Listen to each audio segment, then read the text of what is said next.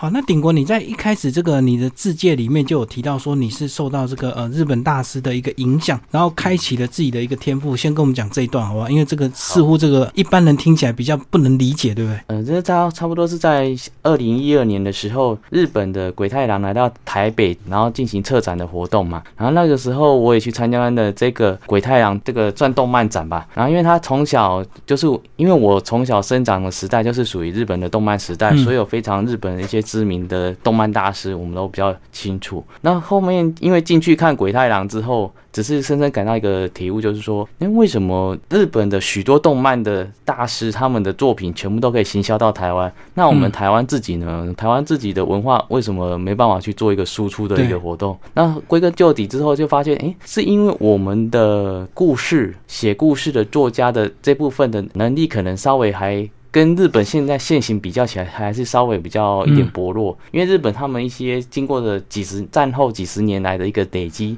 所以他们真的是对文化人才的一些栽培，真的是比我们这边还是要比较用心一点，也比较愿意去投资这部分的人。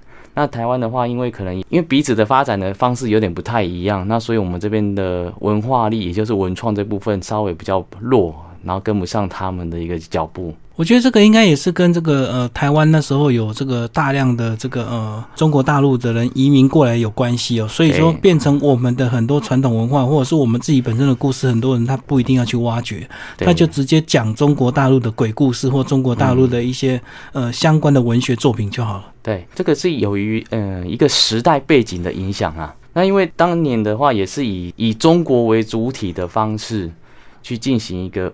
台湾战后的一个文化的新融合的一个状态，那反而变得是用强政治力强压的状态之下，那你旧有的一些日本时代的统治就会刻意的被遗忘。对啊，对啊，其实像我那时候以前小时候就很爱看《聊斋》啊，看了好多遍了。对，那就是像《聊斋》这么精彩的这个呃故事，可是，在台湾就没有自己台湾本土的这些故事，就对。是，那所以因为我本身的话，从大学就开始四处的。走完台湾三一九乡嘛，就有深深感到到一个问题存在，就是每一个地方难道真的就只能去拍照而已吗？还是说你那时候走三一九乡的目的是什么？因为我在大学的时候时间比较多，时间上课完之外，我就会想说，哎，去了解每个乡镇都是到底该去有什么好玩的好吃的，什么都去尽量去走一走。因为我想说，我退伍之后可能再也没有这个时间点可以真的到处去四处游玩这样。只是后来玩到后面，觉得好像有点空虚啊。因为你要发觉说，台湾观光景点到底有什么特别的吗？就是那个时候还没有启发之前，会觉得好像看起来都差不多啊。是是，对。那你刚刚讲到是这个受到日本大师的影响哦。那在介绍里有提到说，你有这个呃，开启了这个天赋，跟台湾各地的这个鬼魅开始有进行对话。你大概从什么时候开始有感触到这些特别的一些感应啊？特别的感应，这个可能我在国中的时候，就是一般就是那个时候特别容易被全身不能动，在睡觉的时候鬼压床状态。嗯。但是如果以在之后，我好像都从来没在感受那个鬼压床状状态啊。嗯。你觉得就是那个时间点特别会这样子。然后在之后的话，就是在当兵的那个那那个时候，的确是特别感受到。非常强大的磁场曾经来过，就是因为我是空军嘛。那空军的话，我本身是士官，所以我是一个人住一间的房子房间。那只是有一次我去澎湖回来之后，才发现说，哎，大概隔一个礼拜之后，我开始半夜的十二点，自己一分一秒都不差就会整点起床。嗯，这个倒是很奇怪啊，是完全不差。然后后来你要起床之后要干嘛？想说大概上个厕所吧，那继续睡。但是不是啊？他一点要叫你起床，两点叫你起床，一直到五点还叫你起床。哦，每个整点都被叫起来，整点叫你起床。但是起床了之后，他你会感觉到这个空间特别的寒冷。你知道那个有一个特殊的几个磁场存在，就像是你站在一个冷冻柜旁边，然后他打开那个那一扇呃冷冻门之后，你会感觉你有那个很强大的能量存在。大概是从那个时候会比较有敏感性，知道说，哎，这个空间有一个东西存在。可他这样子来跟你接触，总是说，一般都是有所求嘛，就是希望告诉你一些事情，或者是要拜托你一些事情，才会有特别这样的特别想要跟你接触的这个理由嘛。那那时候有感应到什么吗？那个时候，因为这个林应该是从澎湖有个地名叫做西屿乡的东山仙台这个地方，因为我那时候去调查一些。当地的一些石塔、一些风俗嘛，然后后来就进去他坟墓堆里面去，然后没想到那个时候就被困在里面了，因为你完全找不到，我完全找不到出来的路到底在哪里。是对那个很奇怪一个状态之下，然后只是最后的话，必须还是用最原始的方式念我们的佛号，因为有佛号，他才有办法去看清你的路到底在哪里。对，结果后来骑摩托车在冲出去墓园之后。才发现我的背包掉到里面去了，于是又再重闯进去一次，再重新再出来一次。嗯，但是后面这个林，他应该是跟着我一起搭西幺三通一起回来的哦，在跟着你，跟着我在，然后直到后来一个礼拜之后，发现哎，这样不行啊，因为我就开始整点会起床了。这个状态持续多久？大概两个礼拜都是整点起床。嗯，然后你想要放放佛经之类，其实你放心，那个光碟完全都读不到任何的讯号。是是，他很奇怪，他说你你正常情态白天都可以放有声音哦，哦晚上放不行，完全没声音。嗯嗯，对，这很奇怪一个现象。然后后来讲说，那个时候也当然也是最后透过一个我们认识的一个灵鹫山的大师，他也比较有修行，他后来他直接把。这位朋友引渡到他身上去，然后后来从此之后就不会再产生这个整点起床的一个现象。嗯嗯嗯，对。那后来是从什么时候又开始引入这个呃，你对这个台湾妖怪或者是日治时代的这些妖怪的一个兴趣，然后开始进行写作？差不多在退伍之后，应该在经过三四嗯三年多吧，退伍之后三年吧。然后那个时候的话，就是特别好像好像有一般人叫做所谓的灵感，就是说它会呈现一个实境，就是这个东西又有比较像我们正在坐在荧幕前面看电影，就只有我看得到那个景色在哪里，然后那个景色渐渐的话，它会有不断的一个讯号一直传过来，你会发现说你第一幕他们现在编剧叫做分镜吧，第一幕会呈现什么样的状态，第二幕呈现怎样的状态，然后最后这个妖怪他为什么又在这里？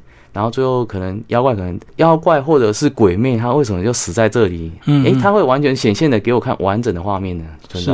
然后那个时候我就发现，诶，我有这个特殊的能力。然后只是很奇怪一点是，当我写完一个故事。很奇怪，马上就会有另外一个故事在产生呢。哦，灵感就又来下一个，对对。所以变成我曾经去问过比较有修行的一个师傅，我说他们可能变成是一个任务完成了，接下来他要排下一个给你。嗯，对。那后面也许是说，就像日本人的一些灵界，他们讲会有一个指导灵的存在。只是我针对这个指导灵的话，因为一开始半信半疑，搞不清楚啊。后面的话就是问他们看得到的。真正有阴阳眼比较高深的，嗯，他们就曾经说过，的确后面跟着一个可能你在逛神社的状态之下去遇到的一个指导灵，嗯。嗯嗯。那这个指导灵到底是谁，他们也不知道，因为道教的系统、佛教的系统好像跟日本的不一样，还是有分叉啦，对，有不一样的状态，嗯，对。然后只是最后去跟一些大神嘛，反正龙山寺那些比较大的神去问一下，这样子到底后面跟的是是谁，然后知道哎，原来是。日本的学问之神菅原道真，嗯嗯嗯，哎，就反而跟他产生了一个连接，因为怎么把碑都是 都是行，不会很奇怪。就是他希望透过你来这个记录这些事情就对了。这个过去在台湾留的一些对日治时期的一些妖怪的一些记录，这样。对他可能是一个以现代化来讲，有一点是像一个中介吧。他可能是那个时代一个经济业者，反正负责，因为一个灵魂或者是一个鬼魅还是一个妖怪，他毕竟还是有寿命的结束的时候啊。嗯。他必须要完整，最后有一个人去帮他做记录之后，他才有办法去升华，去到他下一个该去的下一个地方。那其实这本书呢，收录了这个二十则这个呃日治时期的一个妖怪的一个现场，所以它这个分类有一点这个比较难分类，因为它又可以你在里面有讲到说，它又可以算这个地景文学，又可以叫做历史小说这样。先帮我们介绍一下，嗯，你大概是用什么样的一个形式来呈现这些记录？那我在这个写作的过程中，我是如何？进行创作的可以跟大家分享一下，嗯，就是因为我本身是念到硕士毕业的，那我本身的背景是环境规划设计的硕士，所以我对一些社区营造。地方的历史人文，我都有比较有一个扎实的一个田野调查的功夫。是，所以一般的话，我譬如说去一个地方，假设以台北的法华寺来讲，我会把法华寺所有能找到的历史文献，其实我全部都已经看完一次了。嗯嗯。然后第二次的话，就是变成是他们自己还会显现影新的影像让我看到。哎，你到底什么地？所以光是一个法华寺故事，我可能去了法华寺这个地方，大概可能去了一二十次啊，应该有了。然后去了之后，又会有新的这个画面给你看，就对。对，那可能是因为他认为我写的地方有遗漏，所以他必须还要再提醒我一次。其实这本书呢，这个除了这个呃一些真实的这个文献，再搭配小说的一个手法，而且还有配合现在的一些地景的一个照片，所以算是非常丰富。我这个角度也非常多元。这个呃，所以就是说，这个作者真的，你真的是每个地方都亲自去过，然后拍了照片，然后写下这些记录，对不对？对。那里面总共有二十篇故事，那是不是就来帮我们介绍一下？哦，我觉得每一篇都非常精彩。这个我很难分辨说哪一篇是写的最好，或者是最刺激。这样，我觉得每一篇都呃让我这个充满想象的这个空间，然后好像回到当年那个场景这样子。也就如呃李大哥这样所说，每一篇它都是有它各自的独立的存在嘛。那因为我对你面，其实如果以现在来讲，我看到书之后，其实我也很惊讶。我有办法写那么多，对呀。然后只是说，你如果叫我重新再来写一次的话，我可能会不知道怎么写出来了。对，因为当初就是一篇一篇这样记录下来，一篇一篇记录下来的。然后里面其实我印象比较深的，一开始是草山银虎啊。哦，这个阳明山的阳明山的一个基永吉博士一个事情嗯，那因为我一直很好奇，在这个后山公园有一座神秘的鸟居，就是在王阳明铜像的后面。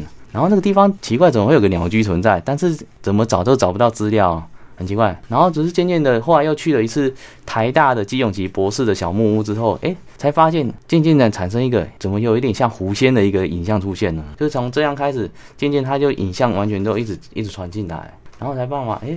一步一步的做片段一个记录，然后最后的话，它会有限时间给你哦。如果你的时间超过的话，其实你的灵感就整个断掉了，就消失了，就消失了。所以有时候一边这种故事性必须要有时候一气呵成。那除非是他给我写的长度是特别长的长篇小说，那可能他会给的时间比较多一点。那后面也是因为写完这个基永吉博士的一些事情，我才发觉，哎，我开始。可以掌握到基永吉博士他生前从日本的这一块写到台湾的这一块，这一块是属于一个比较完整的他个人的历史啊。那因为为什么？因为台湾现在写故事一个缺点就是它只局限在一个地方而已，他没有办法说，诶，从这个基永吉博士从日本的事情，他在日本其实跟道和神社的。道和神其实有一点已经有见过，可能某种因素的影响，他的一些狐狸使者其实也是有跟着他的，一直到台湾来，所以前是一个一个因缘啊。然后这个基永吉博士后来又跟这个阳明山的这个蓬莱米有关系啊？对，因为他是他负责一个发现的那个蓬莱米的一个育种，就是呃一开始的话，日本时代他们为了解决台湾当地的一个粮食问题啊，所以他们必须请一些。日本的一些农业的技术人才前来台湾去看看能不能培养新的稻米，是，就就选在阳明山的这个竹子湖。竹子湖，那因为这个地方它的气候比较跟日本本土的比较接近啊，那所以他们就刚好在这边进行玉米，然后把那个试种啊，将他们在台大实验就对，台北帝国大学所培养出来的米种，在竹子湖这个当地进行。试种插秧，就是当初在台大先实验出来之后，再带到竹子湖去种，然后看看这个米适不适合台湾，然后口感怎么样，就对。嗯，然后后来他们就遇到了很多挫折，反正试了很久都试不出来。光是讲这个第一篇这个草山银狐，我就觉得很精彩啊。那另外这个其实呃，你在这个写作呢，在书每一篇的这个后面呢，都有精彩的这个历史小学堂，把这个记录写得更清楚哦，等于是注记啊，解释的更清楚。那另外呢，在注记的旁边都有一些地图，所以这些地方都是真的，现在很多还在存在的一个地方。对。所以你你这样的一个方式，是不是也希望这个大家如果看了这本书有兴趣，可以到现场去走一走、看一看这样？嗯，是的。那因为我写这本书的一开始的原因，会就是说我自己在旅游过程中，我会发觉说，我也想更了解当地的一些故事，还是人文历史背景。但是我现在发觉说，市面上好像没有作家是进行这样整合的创作，因为太辛苦了，对不对？因为你要走到现场，而且真的是去一次。对对。然后这还有另外一个部分，就是我跟一般的文史工作者会有点差一点，是说一般文史他们是以历史文献，它只能停留在。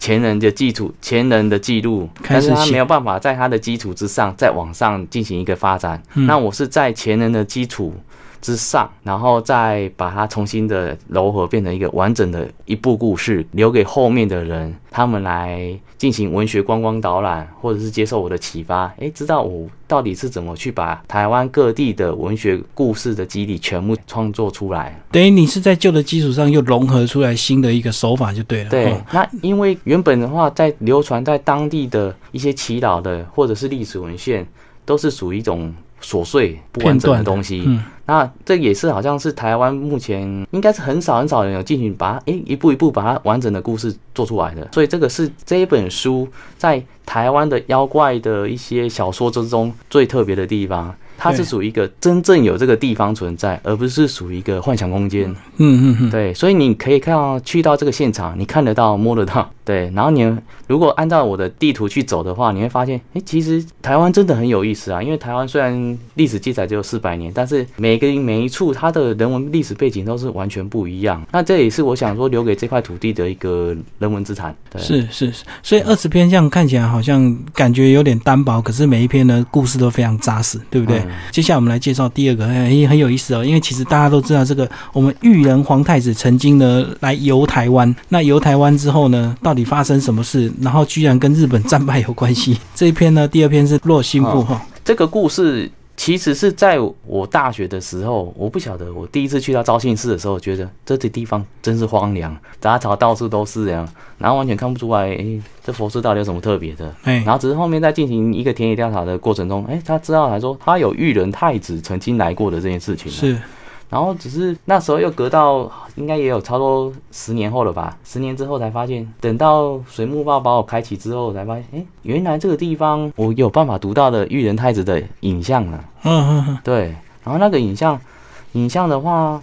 是有点，因为现在昭庆寺的右厢房这个地方，它还保留着它当年创创立的那个厢房，然后特别在那个厢房又感觉到那个影像特别多，还有它的，因为每个物体它都有一个残存的这个记忆记忆存在啊。对对，然后所以后来在第二次去，已经又是十年过后的事情了。在第二次去的时候，发觉说，在去之前，其实洛心腹，洛心腹在中国的妖怪里面就是属于一个蜘蛛精的角色，就是蜘蛛精啊。那因为这个地方大林它附近，其其实它的生物，因为它是属于农业乡镇，所以它的那个嘉义的大林，嘉义的大林，所以它的生物其实是蛮丰富的。而且很多昆虫在那里，嗯，然后这是我第一次去才发现一件事情，就是它的树上长了一个女生的人形树瘤存在，树瘤很像女人的脸，就对，人的脸，然后它的另外一个瘤又特别像是蜘蛛的屁股，一个那个叫腹部吧，他们对生物学部分讲叫腹部，对，跟它的身体，其实这两个刚好是分开来的，很奇怪，那时候就一直想，但那又到底什么问题？然后后来。回去之后才发现，哎，完整的影像出现了。原来就是曾经在这个地方有一个算是蜘蛛精，因为他们在日本时代刚统治台湾的初期，因为呃日本军刚打到大林的地方，它也是发生了很多的很多次的战争。嗯，然后所以因为这个战争就会有亡亡灵的存在。然后因为呢，当时候这个庆子这个小女孩，她也是因为战争所牺牲了，但是她的怨念还会存在。因为人虽然他的身体。停止活动，他的灵还是活着。嗯，他的灵如果产生了怨灵的话，他就容易依附在其他的生物之上。对，嗯，那这个又很凑巧，是说每一个灵它的预知能力不一样，它有可能预知到未来的这个地方，它有可能会有机会进行它的一个复仇行动。嗯嗯，然后没想到就是裕仁太子他在大正年间来到台湾的这一场，然后就刚好又到了这个昭庆寺这个地方。那后面就一直去探讨说，昭庆寺以前不叫昭庆寺啊，它以前是叫竹联山观音寺吧。然后后面就去找找找，昭庆寺它就是昭和天皇，他曾经下了一道。哦，应该是他们应该叫谕旨吧，还是行政命令？类似圣旨这样圣旨之类，他就给这个这个佛寺，那不是这也蛮奇怪的。台湾那么多佛寺，又不是只有一间，为什么要给他？为什么只给他？嗯，就开始那个影像完全就通了，知道说他原来在太子巡幸台湾的时候，巡行台湾的时候，然后来到这个地方，他生病了。这个是根据前人的一个记录之说啊。他生病了，然后只是在这个地方生病之时，他到底发生了什么事情？然后所以就进行哎，有办法影像读到他在梦中的处境呢。是，然后所以那时候又怎么又看得到乃木将军又出现了？因为嗯乃木将军乃木希典，乃木希典就是他的当年的恩师啊，嗯，他的青年跟少年的时候都是由他进行栽培就是算导师就导师，嗯，教然后就一部导他的，整个故事，哎，完全的清楚。然后，然后很奇怪是在昭庆寺的左手边那边有一个日本留下来的五轮塔，然后那个五轮塔我看得到它的原本的一些基座就消失了，只是说，诶，它好像。我知道他就是当年玉人他留下来要供奉这个纪念这段时间，呃，这个洛心妇的一个这个女生，她给我的灵感叫做荒木庆子啊，庆子，嗯，庆子，对。然后他们为了，因为当年其实身为皇帝接班人太子的培养过程中，其实太子也是相当的孤独，所以玉人他是一个生物学家，嗯，还，真的是有记录，他这个生物学家，他对昆虫特别的有兴趣，是。只是说他很寂寞，他因为他不能够真正的去交往一个朋友，不能随便不能跟真心跟别人讲话。平民百姓接触对就对，然后嗯只是他在在肇庆市生病的过程中，他第一次交到的朋友，竟然是来自另外一个世界的一个妖怪。嗯，因为他们，才能够真的没有任何的一个拘束，没有君臣的身份，才能嗯，真正以朋友互相平等的立场来互相的交朋友。对，那也是他当时候应该是说他第一次知道原来交朋友的快乐是什么，就交到庆子这个朋友，交到对不对？庆子的朋友，因为是庆子是唯一他人生中第一个敢骂他的人。所以这个故事最后就是庆子他呃，他原来就是蜘蛛精就对了嘛，对，算中国的妖怪蜘蛛精的角色。然后最后是由于玉人太子的师傅乃木希典的出现，然后去拯救玉人啊。但是最后还是玉人他本身的原灵就是不死的火凤凰，所以他最后火凤凰的守护灵出现，将所有的蜘蛛网全部一烧干净了。嗯哦，所以所以玉人太子他很蛮特别，是在于说他是影响了世界史的一个历史人物，但是他已在战后，他本来是想说在东京大省他可能完蛋了，但是没想到说又遇到了麦克阿瑟，然后所以他真的一生虽然很波澜，但是他从没坐过牢，哦，他也不用，就是他的运势都很特别好啊，反正就是最后只是被剥夺一些权利，但是他还是活得好好的，活到寿终正寝为止啊。所以他的守护神，我念我读到的是他是火凤凰，所以是守护神也有在帮他就对了。对，嗯，那接下来我们来介绍这个，还有一篇非常有意思哦。这个原来在台湾也有合同，然后这个叫做尤罗西的这个合同，麻一帮我们介绍这篇好了。各位朋友哈，那我现在开始介绍一个台湾的第一篇合同的一个记录。那这个故事的话，它主要是在内湾经过我田野调查中，他们有一个小绿人的传说，就是小绿人他就是会在游罗溪，就是内湾村旁边那条溪叫做游罗溪。他常常会出现一个小绿人，诶，你要看到他，他有出现，但是你要追过去，他就完全消失了。哦，动作非常快的他动作非常敏捷的一个迅速的。然后这是以从一个祈祷中中，他讲到他的一个回响。有出现一个这是景，而且这个回响是在内湾吊桥之前盖之前，这个绿人他出现的频繁的次数比较多。然后只是说，诶，这个后面内湾，因为我去了应该超过一百次以上了，因为我本身是新主人，哦，很很容易去就对。就是离我住的地方还有蛮近的啦，比较容易到。然后只是说这个合同，我对合同有特别的一个感应存在很奇怪，因为在我的画画中，其实我合同我已经画了二三十张的一个作品了，嗯，而且他们每一个画像出来，其实他给我的故事都是完全不一样，而且他们各自有各自的一个有好的合同，也有坏的合同。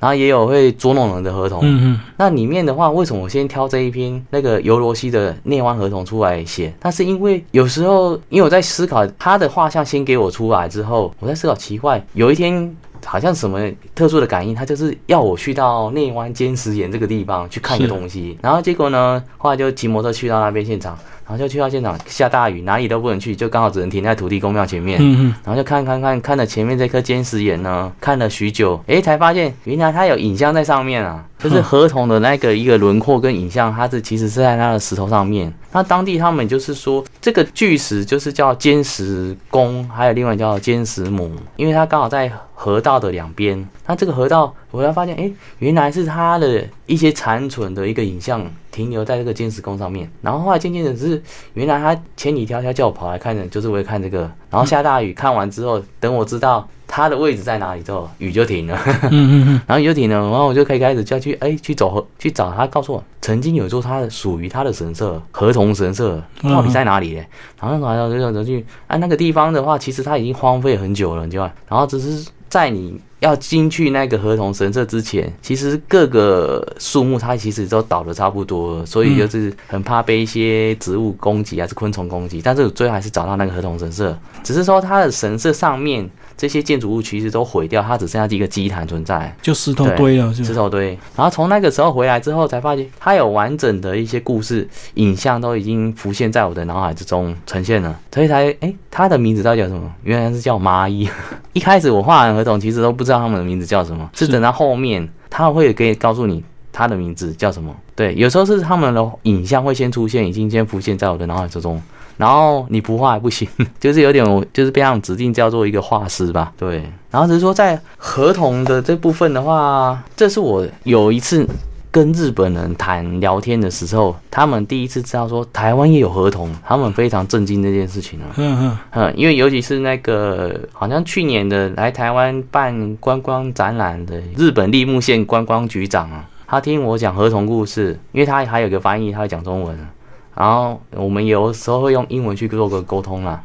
他说：“诶，合同九尾狐啊，因为他们立木立木县有个九尾狐的另外一个传说，嗯，然后还有加上天狗这些东西。”他一次上去，台湾为什么也会有？我说，台湾也跟日本曾经也是日本的一部分啊。那你曾经也是一大堆日本人在那边住啊，那大家还都是归属于当时候的日本国国民，那当然也是一个会有日本的一个妖怪故事的产生啊。所以合同它本身它并不是坏人，对不对？合同有好有坏。嗯，那我目前唯一其实之前有跟合同进行过对话一次啊。嗯，那当然这要透过一个他的能力比我还强的一个通灵者。我们曾经进行的一个台湾最老的合同到底在哪里？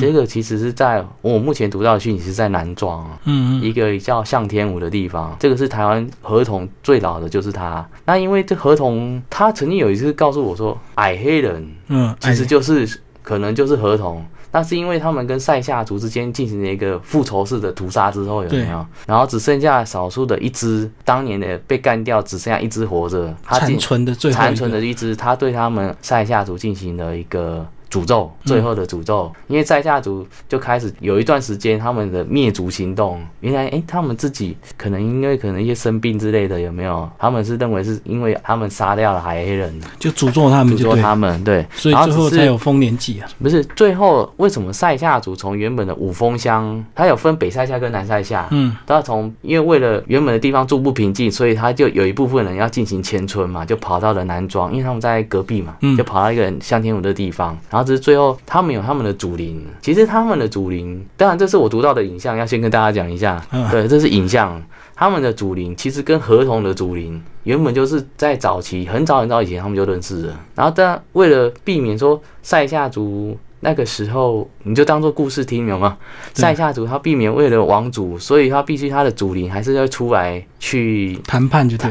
进行瞧事情，嗯嗯，知道就是说拜托他们的一个合同的，呃，年纪资格最大的出来就是谈判，对，就是协调啦，协商啦，嗯嗯，然后那时候就是协商变成说，哎，那你就进行。矮灵祭，因为合同他们的有分辈分，合同最大的长老讲话，下面的完全都不敢对他进行任何的反抗。嗯嗯，对。然后后来这个唯一残存的一个合同进行复仇的这个合同，它的名字叫鲁木啊，所以它的地方这个地名还有地方叫鲁木瀑布，它就是我读到它对它的影像还在那边。是对，所以合同在台湾应该有，我估计啦，因为我的画像里面应该就大概会有三十只的。都是它显现，让你希望你把它记录下来的。对，然后有合同，也有另外叫三同。三同来讲，就是我们台湾人叫做模型呐，日本人叫做三同嘛。其实它大概是指同一个东西，同一个妖怪。所以这个哦，原来合同这个以前我们这个原住民讲的这个小矮人啊、小黑人，可能就是合同的化身啊。这个这个听众朋友可以自己来参考。那其实如果当故事来读听一听啊，其实蛮有意思的。好，那这个讲到这个合同哦。因为我现在出的这本书，它其实是台湾的日本时代的一些妖怪嘛。对。那其实它也结合相当多的在地的庙宇的元素，所以它有些它并不是只有纯日式。那因为嘉明小妖这个故事，这让我感动的是，我是真的有写到哭了。因为很奇怪，就是可能也是性情中人，就会读到他那个残残存的影像，从一场大地震的嘉义的。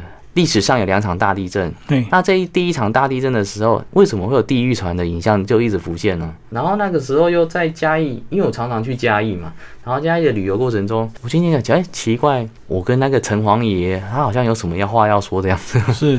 然后面就是渐渐，哎，整个故事就兜起来了。开始，原来是东门派出所的巡查，他原本是日本时代一个警察。但是如果你要叫当年的警察去干小偷的事，他当然不会干了。对对对，对啊，那到底是为什么他会愿意去当一个小偷呢？对吧？这个故事间也吸引我的一个注意啦。然后后来就开始渐渐的影像出现，原来就是当年在这个当地现场有个叫蓝井，这个百好几百年荷兰人留下一个古井嘛。嗯，没想到他就是意外在。某年某月，只要是月亮跟太阳呈现一个红月的一个状态之下，原来它是可以通到另外一个世界的出口。然后那个时候就是刚好就是到地狱的另外一端，因为有一批鬼族，他们可能要进去某个地方，没想到就刚好就掉到那个洞，就跑到一个人间来了。嗯，然后人间来，因为他们是非常小只的妖怪啊，大概只有大概我们的一个大拇指大小的，他们叫做加明。那加明的话就是说。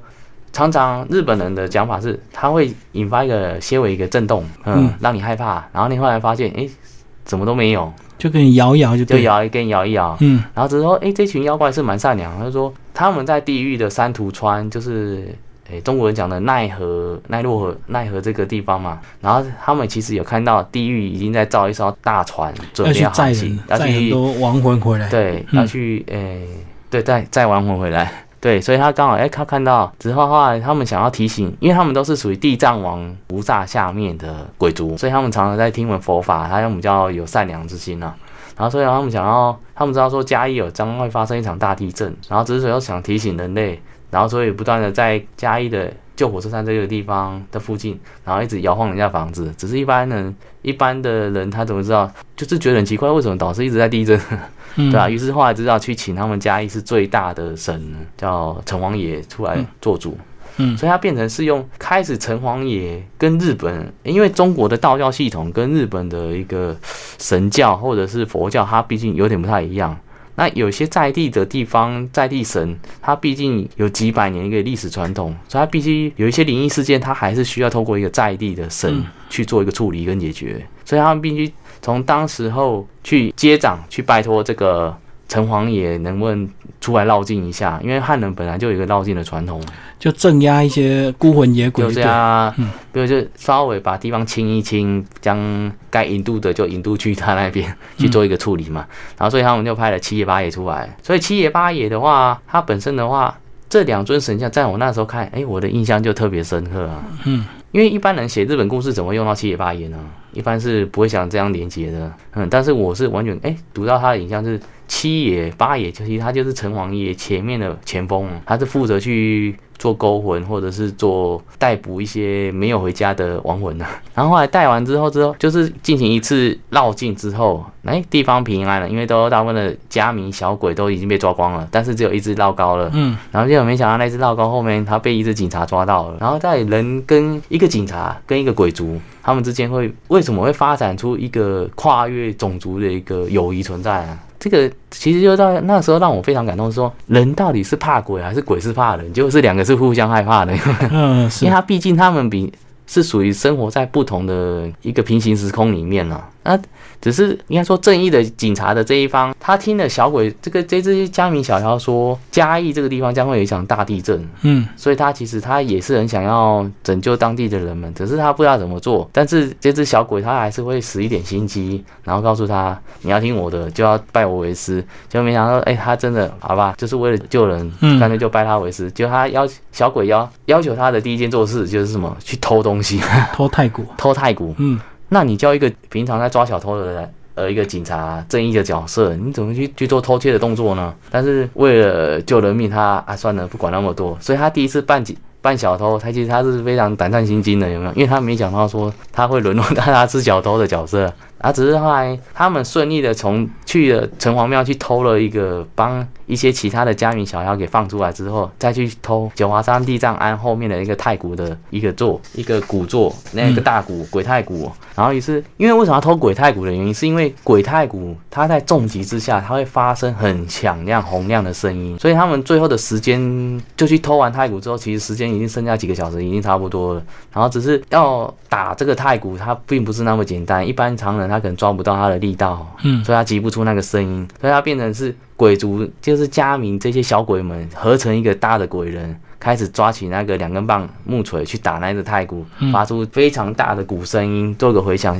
就是把一些正在睡觉的人全部吵醒，别人吵醒了。嗯，结果没想到说一直打一直打，打到后面的话，因为天也亮了，但是鬼族他们就是不能碰到太阳。嗯，但是没想到，哎，这一批鬼族竟然是为了人类而牺牲掉，因为他们全部都没有一个人撤退，也没有一个人躲下，只剩下留下最后的那一只家民。因为后来那个警察发现了，他忘了鬼不能照到太阳，没想到他回头一看，其实他们最后全。全部都已经消失了，只剩下最后一只。跟他讲，他们这一次真的不逃了，就整个全部消失掉。然后知道由他的那个警察，他化悲愤为力量，因为他掌握到了怎么去打这个鬼太谷。然后最后的话，因为这样把当地的嘉义市民给惊醒之后，没想到大家就一直跑到，因为台湾人就是爱看热闹，跑出来看到跑出来看到底怎么回事。啊然后后来就没想到说，原来是一个穿丁字裤一个日本人在那边打大鼓啊。然后后来地狱船因为被鬼太鼓不断的一个音波的震震震震之后，所以他跑到。偏离它的原本的航道，跑到了眉山这个地方，所以它产生了一个眉山坑的大地震的产生，所以它的后面是变成眉山的居民反而是死的比嘉义市的还要多。眉山大地震，市区没有发生在市区就对了，反而是跑到眉山跟民雄这一带。眉山大地震死的都是在这个这一带这两个乡镇，就是救了更多市区的人。因为如果开到市区，就会死更多人这样子。然后就因为这个呃幽灵船啊，被这个太古震到偏离航道，所以到比较偏僻的地方。对，就是降低了当地的一个伤亡嘛。然后最后的哎，大家想说，就日本政府进行救灾的行动之中，其实原本台湾人跟日本人他们刚开始的相处过程中，其实是彼此。有一个提防，有心界，因为彼此还是因为有一点种族政治的差异，然后只是没想到说日本人在进行救灾的活动，然后让台湾的人渐渐的去接受到，他们比其实以前清国政府的那一些官员好太多了。嗯，因为清朝以前的官府其实大部分清朝末期的都是不太行的，有一点腐败这样子。懂懂，因为那个他他宁愿去接受新的一个统治者啦。哎，他因为他们比较，因为现在人眼睛都都用眼睛看，然后慢慢去观察，才发现哎，新的比旧的还要好，那就渐渐的去接受一个新的统治者统治的事实。这个就好像一个刚快要卸任的人，他当然他心态上就比较 随意轻松；一个是刚上任的人，他就会战战兢兢，去好好经营他的新的殖民地，这样子心态完全不一样。然后只是最后这个。警察原田警察嘛，他最后干了一件事情，也让我很震惊。因为警察他最后还是把他偷骨的证据那一个骨把它烧了。对啊，因为他还是要湮灭证据一下。啊，因为他追究责任没有，因为他还是因为有时候每个人偷偷偷干的坏事情，他总是不想被人家知道。嗯嗯，对啊，因为刚好那个时候又在抢救抢救的地震，所以他干脆啊，也没有人会去注意这件事情啊，这个小事。嗯，就把那个鼓烧掉，然后烧掉之后，他再有一，他后面又跑，就是又再一次经过这个红毛井的时候，才发现为什么会听到他熟悉他的朋友的声音？因为转过头，他其实。鬼族是不灭的哦，所以他又重新再回到这个红毛井的旁边，然后他们两个一起又去寻欢作乐。所以这个刚刚讲的这个这么精彩的一个故事啊，包括红毛井啊、东门派出所、城隍庙，都是在嘉义市区这边啊。这个听众朋友如果有兴趣，呃，找这本书来看，其实这本书还有详细的这个地图啊，真的是蛮有意思的哦。呃，也是佩服作者非常厉害，能够把这个片段的这影像啊，然后再结合一些文献去把它拼凑出来，拼凑出来之后去把它记录下来，这样子，最后。这本书要带给我们什么样的一个这个想法？因为有些人可能会相信啊，有些人可能会觉得，哎，这这个都是小说的一个手法这样子。你个人怎么看？您这点哦，其实我一直在想一个，我到底该怎么帮助到用我的能力帮助各个地方，台湾各个地方景点发展他们的故事体。嗯嗯嗯。那因为这个。东西的话，在我之前，我好像还没看到作家这么认真去思考这个事情呢。嗯，是对，因为台湾观光现在走到现在，已经出现一个大问号的产生，是我们当地。高旅要推出什么属于自己的东西，去吸引各个地方或者是跨国界的嗯一些观光客前来进行消费或者是进行体验的活动。只是我们这边的观光都比较偏向是全部都是走美食系列，对，所以变成是嗯。你游客对一个当地，他其实就只有吃的印象，他对当地的历史人文背景，他完全是认知是零啊。嗯。那这本书也是算历史小说的一种，所以我建议读者的话，就是说当做一个故事来看，嗯。就像是当年安徒生，丹麦的安徒生写下《小美人鱼》《睡美人》《卖火柴的小女孩》这种故事、去看，在身为作者的我是如何去重新诠释这个地方。是。对，那当你看完这些故事体之后，你再去到现场，你会发觉你的感触特别的不一样，不再只是说去到那边看看老建筑，也不知道在看什么，然后走完就走马看花，拍个照，打个卡，吃个美食就走了，很就是用比较轻松的心态来看这些就当做这个嗯。故事是属于台湾的童话故事。对，然后看完之后有兴趣，你到现场如果看到这个实际的东西，或者是看到古景，或者是看到神社，你就知道原来背后有它的这个典故，然后你可以自己再去考究，或者自己再去挖掘，自己。再去进行下一部分。你如果有在兴趣的话，你可以进行再去历史文献上面探探讨。因为我主要的话，这本书不是一种学术论文，是是是，对我最主要目的是要让它这个故事普及化之后，然后游客、观光客或者是后面的作家。他们能够站在我的基础之上，哎，重新发展他们各自的观光差异化，让他们了解他们自己在地的这个故事。在地。嗯，对，因为这有时候也是要感谢一些很多的默默支持的朋友啦，也有一些当地的呃文史工作者。嗯，啊，有时候因为我常常去下乡，去各个地方去走走走，看看看，然后所以也是默默的有看得见与看不见的人也是共同的帮助，才有办法完成这一整部故事。那这个故事的话，第一本是以二十篇为主，嗯，那以后续来讲，因为我曾经问过，呃，我的算指导灵吧，嗯。我问他在我的一生大概可以完成多少，他跟我说，我的脑海中大概有一千个一千个故事还存在。所以在这一千个故事中，我到底可以留给台湾多少的？所以我是打算帮台湾尽量能留多少就是多少。所以一千个故事这样来算，就是后面可能还有五十本书啊。所以这个，最多最多可能有五十本。对对对，对所以我们一起来期待。那听众朋友如果有兴趣，可以找这本书来看哦，《台湾妖剑录二十处日治妖怪踏查现象》，然后作者周鼎国他的第一本这个台湾相关的日治时期的一个妖怪书哦，然后文金社所出版。好，谢谢鼎国。好，谢谢李大哥，谢谢。